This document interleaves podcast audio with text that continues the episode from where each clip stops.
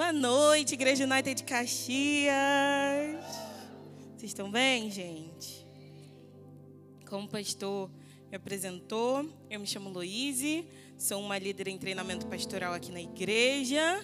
E é com muita honra, com muita alegria, com muito temor que eu estou hoje aqui para compartilhar com vocês a palavra que o Senhor ministrou ao meu coração e agora vai ministrar ao seu coração também. Amém? Antes da gente começar, quero te embarcar no que acontece aqui nas quintas-feiras. Toda quinta nós estamos com a série chamada Enraizados na Palavra.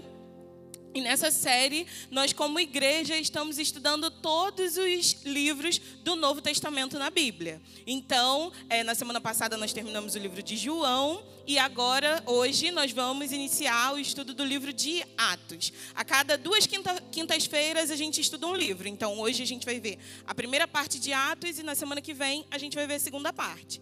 Só que com esse estudo, é, não é só das quintas-feiras. Nós preparamos um plano de leitura para que você também leia o Novo Testamento nos seis primeiros meses do ano. Então, nós temos um plano de estudo e eu quero te lembrar desse plano, se você começou ele e deixou ele pelo meio do caminho, de alguma forma você se perdeu. Quero te encorajar a colocar a sua leitura em dia. Vai de dois em dois dias, são poucos capítulos, você vai conseguir acompanhar, porque a palavra de Deus, e a Bíblia fala isso, que ela é viva e eficaz. Quer dizer que ela é viva porque ela não morreu com o tempo, ela não é um livro de história, e ela é eficaz porque ela produz um efeito. Aquilo que é eficaz produz um efeito. Então, quando a gente lê a palavra, isso transforma a nossa vida. Então eu quero te encorajar a botar o seu, a sua leitura em dia, porque eu tenho certeza que algo poderoso vai acontecer na sua vida. Amém? Bom, começando o nosso estudo do livro de Atos. É, começando pelo começo, como nós temos visto em todos os midweeks, quem escreveu o livro de Atos foi Lucas. E Lucas, nós já vimos sobre ele alguns dias atrás, algumas semanas atrás, porque ele também escreveu o livro do Evangelho de Lucas. Mas eu vou te lembrar algumas características dele. Ele era médico, e lá em Colossenses 4, Paulo vai se referir a ele como médico amado. Lucas, ele não viveu com Jesus, mas ele viveu com muitas pessoas que viveram com Jesus. E ele fala isso lá, lá em Lucas, no, no capítulo 1, do 1 ao 4 diz assim: Visto que muitos já empreenderam uma narração coordenada dos fatos que entre nós se realizaram, conforme nos transmitiram o que desde o princípio foram deles testemunhas oculares e ministros da palavra, igualmente a mim pareceu bem, depois de cuidadosa investigação de tudo desde a sua origem, dar-lhe por escrito, excelentíssimo Teófilo, uma exposição em ordem para que você tenha plena certeza das verdades em que foi instruído. Então, Lucas está dizendo, ele está se referindo a Teófilo, e ele está dizendo: olha, outras pessoas já se, se aventuraram, né, já entraram é, nesse propósito de fazer uma narração, mas estou aqui fazendo uma investigação mais minuciosa para que você, Teófilo, tenha certeza de todos os fatos que aconteceram. E aí, quando a gente chega em Atos dos Apóstolos, lá no comecinho, ele lembra de Teófilo de novo. Ele fala, é, ele menciona o livro anterior e ele menciona de novo Teófilo. E isso nos dá a dimensão de que essa, esse escrito foi direcionado para Teófilo, assim como ele fez em Lucas, em Atos ele também fez isso. Então, lá, lá em Atos 1, do 1 ao 2, a gente lê: escrevi, escrevi o primeiro livro, ó Teófilo, relatando todas as coisas que Jesus começou a fazer e a ensinar até o dia em que foi levado às alturas, depois de haver dado mandamentos por meio do Espírito Santo aos apóstolos que tinha escolhido. Então, juntando essas duas passagens, a gente tem essa testificação de que Lucas escreveu o Evangelho de Lucas e também Atos, direcionando para Teófilo. E aí você pergunta, mas quem é Teófilo? E aí a gente vai relembrar quem é Teófilo. Teófilo era um alto oficial do Império Romano. E alguns estudos, fica de curiosidade para gente, dizem que é, ele se converteu e na época que ele se converteu, é, muitos relatos falsos sobre a vida de Jesus estavam surgindo. Então, ele é, dizem os historiadores, isso não está escrito na palavra, mas dizem que ele pode ter é, investido né, nas investigações de Lucas para que eles pudessem fazer um registro mais fiel, mais concreto de tudo que tinha acontecido com Jesus. E aí, se em Lucas nós encontramos muito da vida de Jesus, da caminhada, né, do, dos milagres que Jesus realizou, do, do caminhar dele com os apóstolos, aqui em Atos a gente vê um pedacinho do final da ascensão de Jesus e da obra contínua de Jesus só que através dos apóstolos. Então, ele sobe, manda o Espírito Santo e a obra dele, porque a obra é dele, continua aqui na terra através da vida dos apóstolos. E aí, até por isso o nome, né? Atos dos Apóstolos. É, então, a gente vê a obra de Jesus continuando nesse livro. Atos pode ser interpretado como um grande documentário sobre essas obras, porque quando você lê, e aí eu não sei se é essa a experiência que você tem, mas eu fico imaginando tudo que está acontecendo, porque fala de fato de situações que vão acontecendo, falam das viagens missionárias, então em algum momento eles estão ali pregando, e aí depois eles vão para outro lugar, em algum momento eles estão pregando, e aí chega uma galera para silenciá-los, para prendê-los. Então é, são histórias que, obviamente, testificam a nossa fé, mas em que você acompanha de fato fato muitas coisas acontecendo. Então, é, paradoxalmente, assim, a gente poderia comparar com um livro de documentário, assim.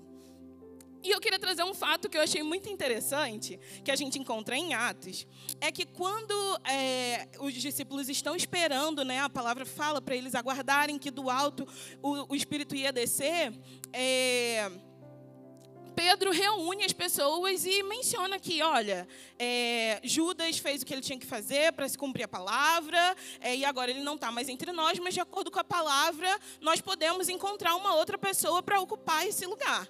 Então, eles começam, a, de acordo com a palavra, pensar em pessoas que poderiam ocupar esse lugar. E aí eles chegam a dois nomes, que é José e Matias. E aí, para decidir entre os dois, eles decidem lançar sorte para saber quem ocuparia esse lugar. E lançar sorte, hoje, para a gente, sorte não é uma coisa na qual a gente se apoia, mas naquela época era um modo como o qual eles conheciam a vontade de Deus. Então, pela palavra, eles chegaram a duas pessoas, então eles lançaram sorte para ver quem seria da vontade de Deus a pessoa escolhida para ocupar aquele lugar. E aí, é, esse é o último relato escrito sobre o fato deles terem lançado sorte para conhecer a vontade de Deus. Isso quer dizer que depois que veio o Espírito Santo, não se precisou lançar a sorte para conhecer a vontade de Deus. Nós temos o Espírito e eles tinham o Espírito e assim nós conhecemos a vontade de Deus. Isso eu achei muito interessante, porque de fato em outras passagens anteriores a gente vê isso e depois a gente não vê por quê? Porque não é mais necessária. Bom, quero que você abra comigo lá em Atos, no capítulo 1, no verso 8.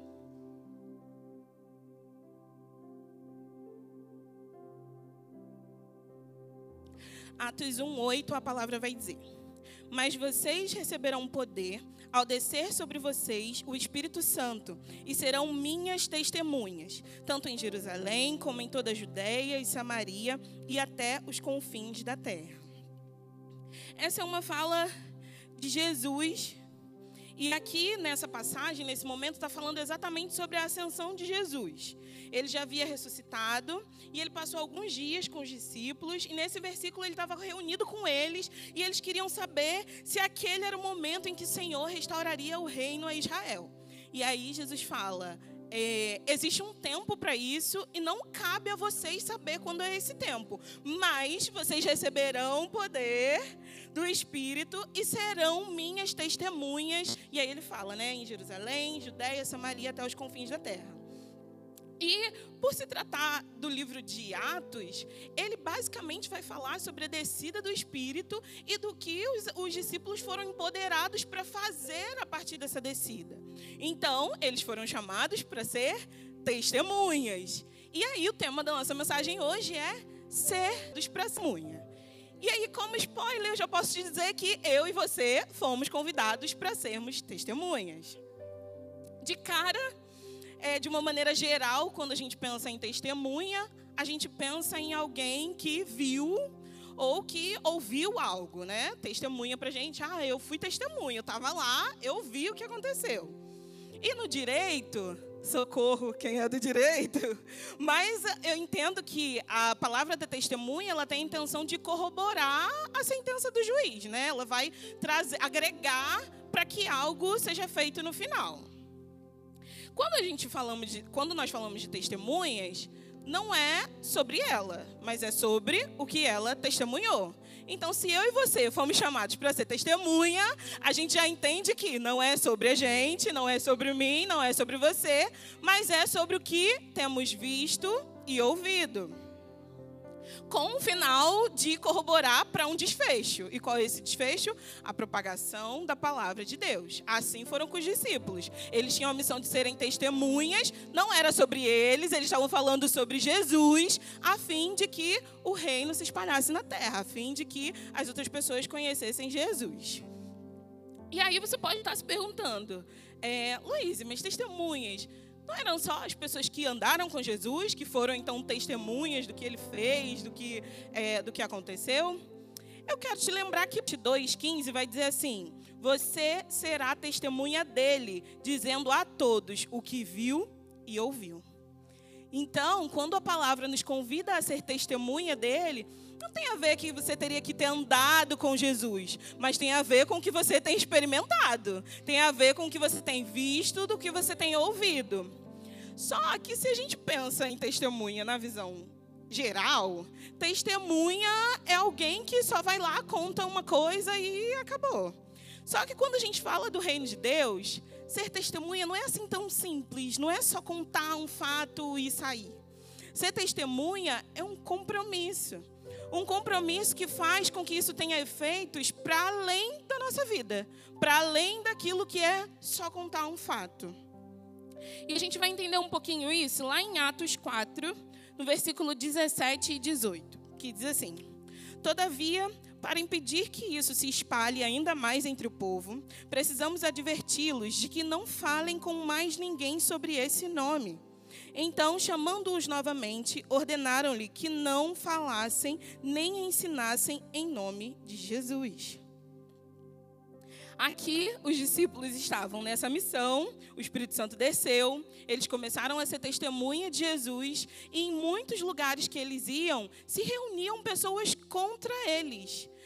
E você pode pensar, cara, como que alguém pode ser contra um movimento, um espírito que está curando, que está libertando pessoas, que está fazendo milagres poderosos na vida das pessoas? Mas esse é ser testemunha de Cristo.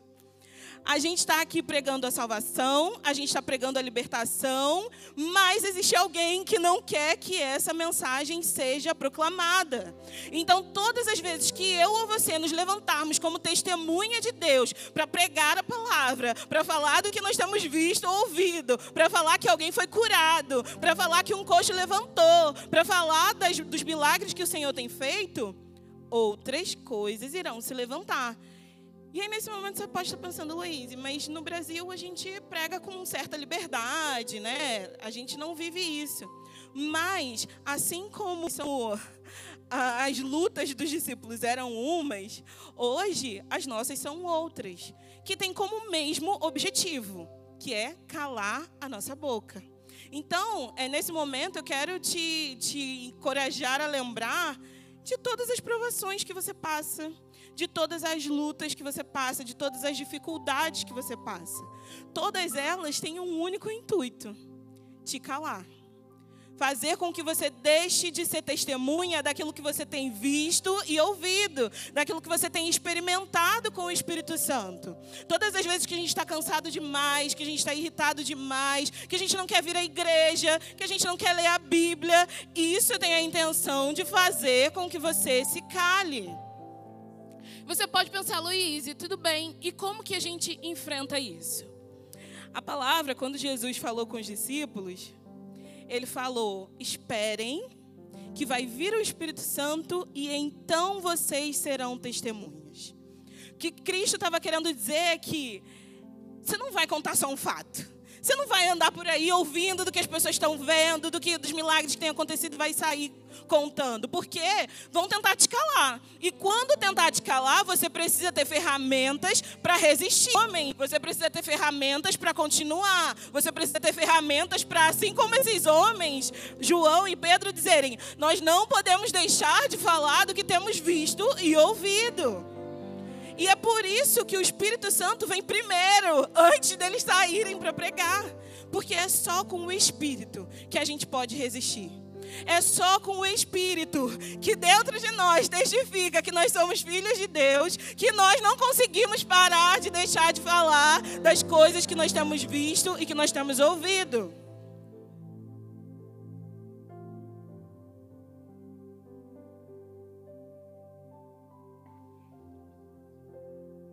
Lá em Romanos 8, do 16 ao 18, vai dizer assim: O próprio Espírito testifica com o nosso espírito que somos filhos de Deus. Ora, se somos filhos, somos também herdeiros, herdeiros de Deus e co-herdeiros com Cristo. Se com ele sofremos, também com ele seremos glorificados. Porque para mim, tenho por certo que os sofrimentos do tempo presente não podem ser comparados com a glória a ser revelada em nós. Esse é o Espírito. Quando nós temos o Espírito, quando nós falamos de testemunho interior, nós estamos falando de você, que é testemunha de Cristo, que quando você recebe o Espírito Santo, algo testifica dentro de você. Então, não é só sobre o que você está falando, não é só sobre o que você está vendo acontecer, mas é sobre algo interior que dentro de você confirma que tudo que você está vivendo aqui não compara com a glória que há de ser revelada. Todas as vezes que estamos em sofrimento, todas as vezes que estamos sendo humilhados, todas as vezes que estão tentando nos calar, é o Espírito dentro de mim e dentro de você que testifica que tá tudo bem. Existe algo melhor e mais poderoso reservado para você. E isso não define a sua realidade. E isso não é sobre você, mas é sobre o poder que age dentro de você.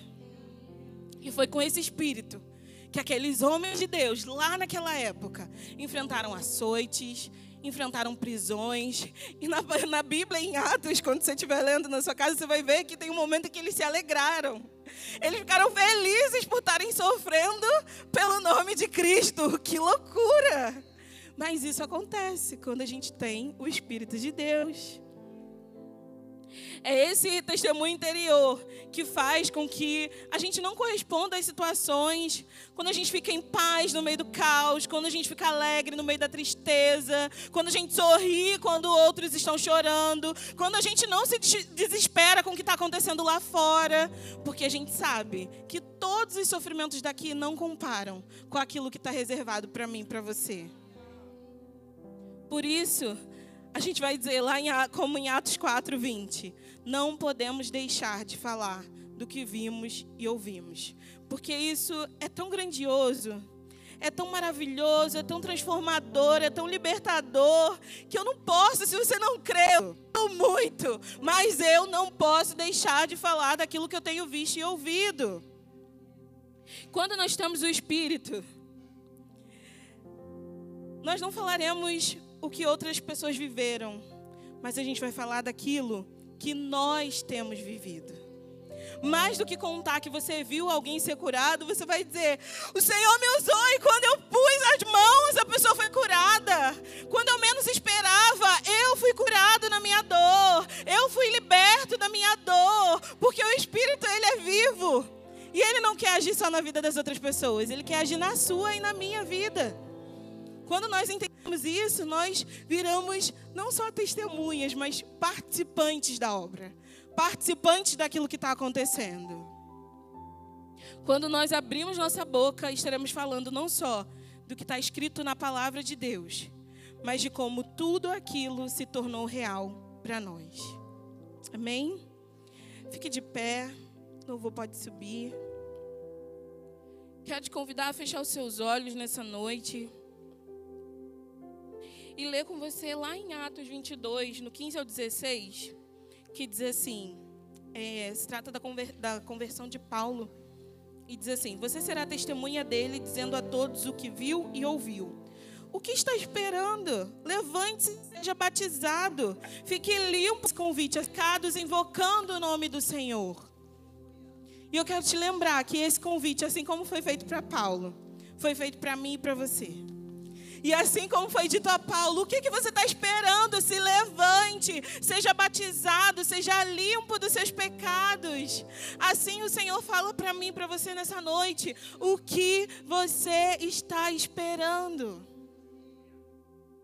Se você já é uma testemunha de Cristo, essa palavra vem para te encorajar para te encorajar nos momentos de dificuldade, nos momentos em que você está sendo silenciado por algo, por alguém, pelo diabo, por uma opressão. Essa palavra vem te lembrar que você tem o Espírito Santo. Você tem o espírito de poder, e poder é a possibilidade de algo. Então, se você está numa situação em que você não vê saída, o espírito te dá poder, o espírito te dá possibilidade. Não há nada impossível para Ele. Que você seja encorajado nessa noite com essa mensagem, lembrando que existe algo muito melhor te esperando. As dificuldades desse mundo não se comparam com aquilo que está reservado para nós.